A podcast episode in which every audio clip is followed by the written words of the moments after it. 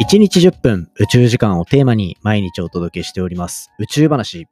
今回はブラックホールの理解とともに進んできた X 線天文学。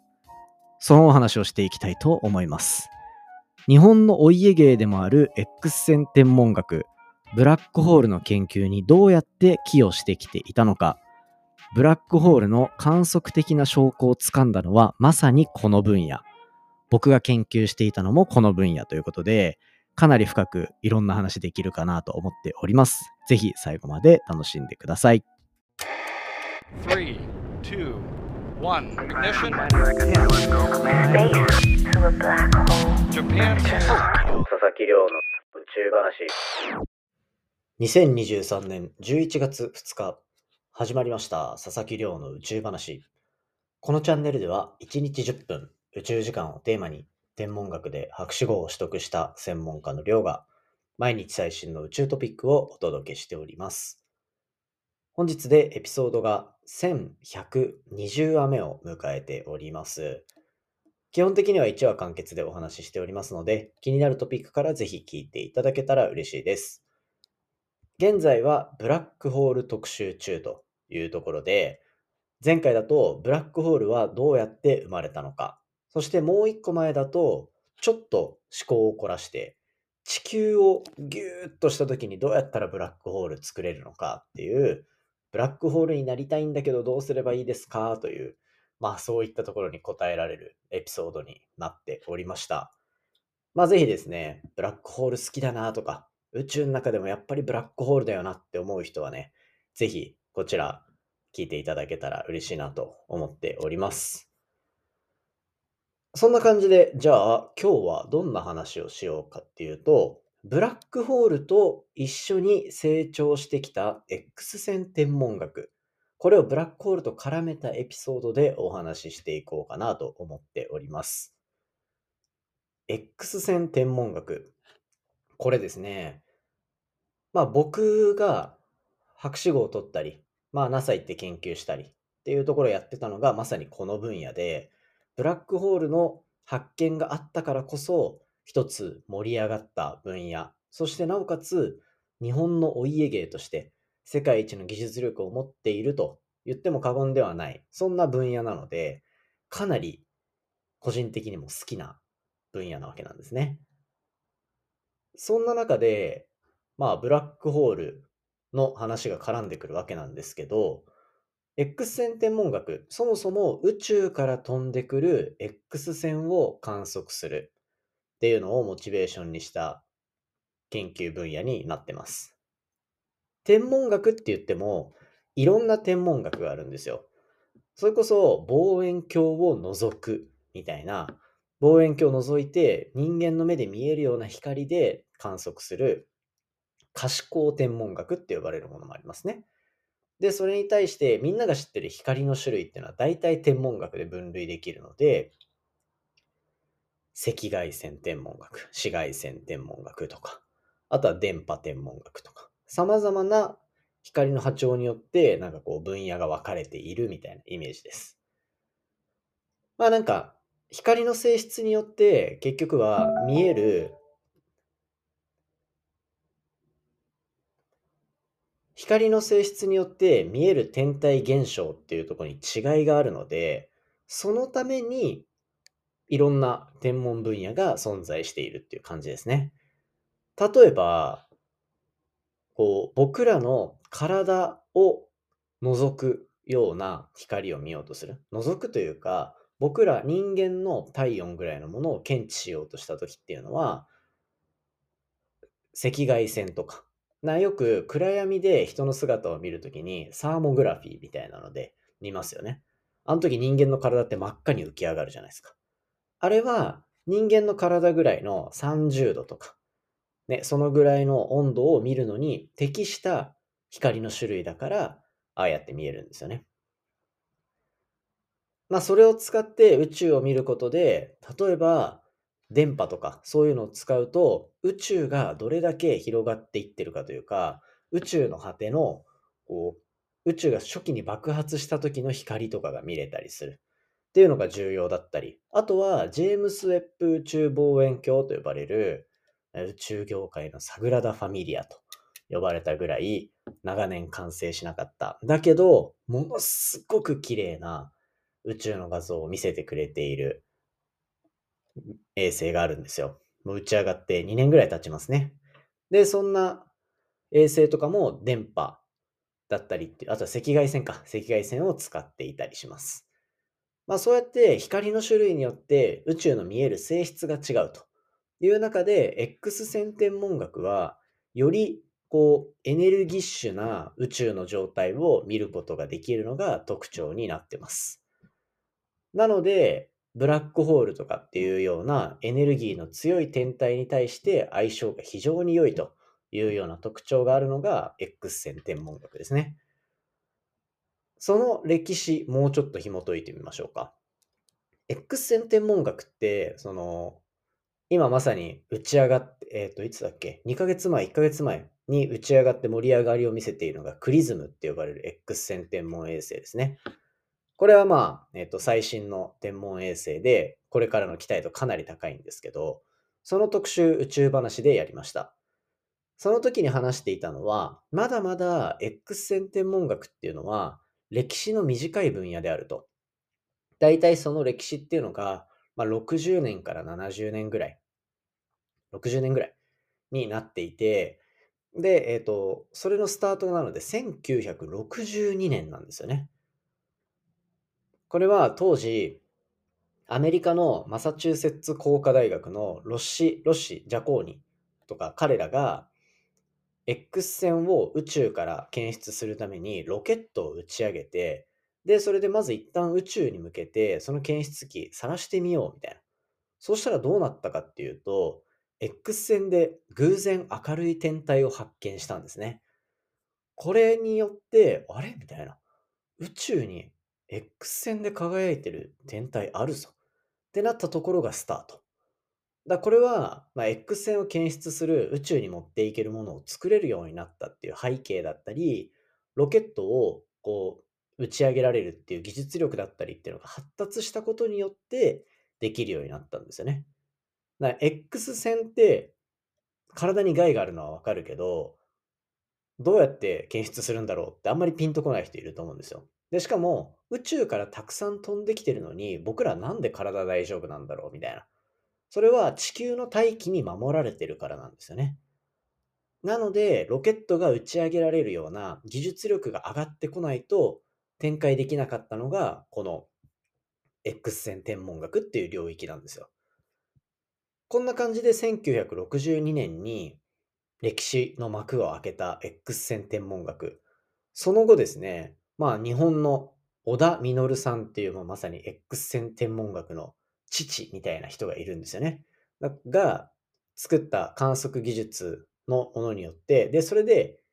宇宙に近い大気圏のもうギリ外側みたいなところまで飛ばす気球の観測によって X 線宇宙からもっと見つけようっていう取り組みがその後行われたんですよ。で、そしてそこで発見されたのが白鳥座 X1 と呼ばれるものだったり、カニ星雲、カニパルサーと呼ばれるような白鳥座の方向にあったり、蟹座の方向にあったりする天体が見つかって、わあ、やっぱり X 線って宇宙で見つかるんだっていうところまでたどり着いたんですよね。で、これが、まあ大体1970年ぐらいにかけてっていう話で、で、ここまでまだブラックホール出てきてないですね。ただ、今、その日本の小田実さんたちが観測した天体たちをこれ理論家たちが分析したんですね。で、理論家たちが分析した結果、なんとこの発見した X 線の放射している天体っていうのが、これ中性子星だったりブラックホールっていうものを含む天体であることが明らかになったんですよ。ここで、これまでブラックホールっていうものがある、ないっていう話をされていたところから一転して、ブラックホールの存在が観測によって確かめられ始めた。そういう状況にたどり着いたわけですね。すごいですよね。まあこれによって X 線天文学はさらに盛り上がりを見せていく。そしてその盛り上がりのベースにあるのはブラックホールだと断定された、理論的にも観測的にも指摘された天体たちの発見によって地盤が固められてきた。そういう歴史があります。そうやってブラックホールは発見されてきたんですよ。ブラックホールは、まあこう、散々言ってるんですけど、X 線でこう、輝いている理由っていうのは、まあ、ブラックホール自体は光らないんですよね。ブラックホール自体は光らないんだけど、ブラックホールの周りに天体があって、それが吸い込まれるときに、ガーって吸い込まれていくと、光が抜け出せないギリギリの領域まで吸い込まれてる時のスピードって、もうほぼ高速みたいな状態になっていると、その高速に近い速度で動いている物体だったりとか、からは X 線が出るんですよ。あとは、その引っ張られてる時の星のガスが摩擦で熱せられることによって温度がかなり高くなってものすごい温度が高いとそこからも X 線って出るんですよ。そういったその要素からブラックホールの発見っていうのができてこの吸い込まれ方はブラックホールだと断定されたみたいなことなんですね。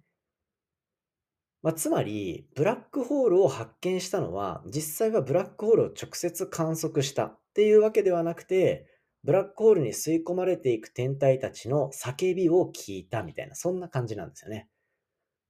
まあ、ブラックホール自体も、ブラックホールじゃないや、X 線自体もそもそも光だから、ブラックホールに吸い込まれてったら、もう見えなくなっちゃうんですよ。だから吸い込まれる直前を観測していくっていうことが重要で、その時のその星のガスとかの状態を見るのに X 線が最も適していた光の波長の一つであった。そういうことなんですよね。だからこそ宇宙の極限状態、ブラックホールってまさに極限状態じゃないですか。光すら、この世のものは光よりも早く動くことはできないと考えられているので、光すらも飲み込む重力を持つブラックホールっていうのは、まさに宇宙の中での極限状態。で、その極限状態の周りを分析するのに最も適した分野の一つが X 線だった。だからこそ、このブラックホール特集っていうのは、まさに X 線天文学との相性の良い分野の一つなんですよね。実際に僕が、こう、日本の国立国際宇宙ステーションに搭載されてる観測装置、マキシっていうものの運用チームにずっといたんですよ。7年ぐらい。で、その中で、周りの研究者も偉い人たちたくさんいます。もう僕なんて paypay だったんで、あの、末端で研究してたみたいな感じなんですけど、その偉い先生たちはやっぱりブラックホールの研究をしてたりとかっていう人も多かったし、同じ分野でもその運用チームじゃないとこ見てもブラックホールの研究してる方っていうのはたくさんいたりして、あとは昨日話したブラックホールができる前に起こす爆発である超新星爆発とかもまさに X 線で研究しやすい分野だったりするんですよね。そういったもう本当になんか、もうなんか 同じ言葉繰り返しになるけど極限状態みたいなものを見るのがかなり重要であるというか、そこに目を向けることができるのが X 線天文学の面白いところなので、これからも、まあ、こうブラックホールの話をしつつ、X 線天文学の話もいろいろしていきたいなというふうに思ってる。そんな感じですね。まあ、このブラックホールの話の中で、SWIFT とかっていう話も出てきたじゃないですか。エピソードで言うと、えっ、ー、と、どこだっけ ?1117 話だったっけな ?15 話だったっけな？っていうぐらいで話していた、その、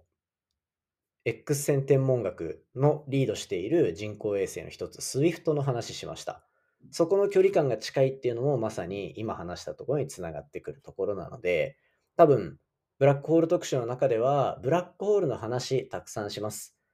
で、それに加えて、多分、衛星の説明とか、背景にいる天文学のチームの話とかもいろいろしていこうと思ってるので、まあ、その話は多分、本当にどんな記事探しても見つけられないようなオリジナリティあるかなと思うので、ぜひ楽しんでいただけたら嬉しいですね。そして、まあ、その生の声が聞けるっていう企画がスタートします。何かっていうと、先週の、さ今週か、今週の日曜日、1116話でお話ししましたが、僕が理研でその国際宇宙ステーションの観測装置の運用とかのチームの研究員として働いてたんですね。その古巣の研究室が人工衛星を打ち上げることになってます。その名も忍者サットっていう忍者、まさにこう、ジャパニーズな名前のついた人工衛星を打ち上げるんですけど、それの広報協力をさせていただくと。で、そして、なんとですね、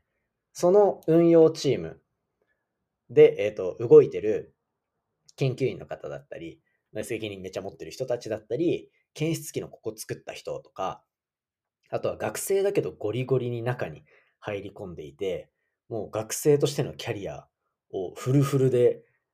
その衛星開発に使ってるみたいな学生とかをどんどんゲストに呼んで、今度打ち上がるこの衛星こんな感じなんだよっていう生の声をお届けするシリーズも入れていきたいなと思ってます。で、その打ち上げる人工衛星はブラックホールを観測していくっていうところを目的の一つにしているものなんですね。ってことは、このブラックホール特集との相性もめちゃめちゃいいというところで、まあ、実際に出てもらう研究者の方とかって、それこそさっき話した小田稔さんっていう方の系譜があるんですよ。いろんな系譜があって、この人の、こう、弟子の弟子の弟子みたいになってるとかね、あるんですけど、そういう方が出てくれたりとかするので、今まさに X 線天文学の最先端で何が起きてるかっていうのを、研究者の方々に出てもらって話してもらうということになっておりますので、ぜひですね、楽しみにしておいていただけたら嬉しいなと思ってます。ちょっと具体的なスケジュールは今詰めている最中で、どんどん収録していこうかなと思ってるので、近いうちそのシリーズ出てくると思います。ぜひですね、聞き逃しなく、利権の人たくさん出てくるのなかなか貴重だと思うので、楽しみにしておいていただけたら嬉しいですね。そんな感じで今回のエピソードは以上にしていきたいと思います。あ、コメントいただいてるの紹介しようかなと思ったけど、かなり喋りすぎてしまったので、また 別のタイミングでお話ししていければと思っております。よろしくお願いいたします。今回の話は以上ですね。今回の話も面白いなと思ったら、お手元のポッドキャストアプリでフォロー、フォローボタンの近くにある星マーク、こちらからレビューいただけたら嬉しいです。Twitter のハッシュタグ宇宙話、Spotify の Q&A コーナー、概要欄のお便りフォームからコメント、じゃんじゃんお待ちしております。昨日11月1日は水曜日、僕がもう一つやってる隣のデータ分析屋さん、最新話公開しております。今回のゲストは、機械学習のコンペティション、カグルと呼ばれるところで、世界トップの称号を持っているゲストが登場してもらって、データサイエンティスト、世界レベルの人たちってどんなこと考えてんのかみたいなの、いろいろ伺ってますので、そういうのちょっと気になる人とかいたら、ぜひですね、聞いてみていただけたら嬉しいです。それではまた明日お会いしましょう。さようなら。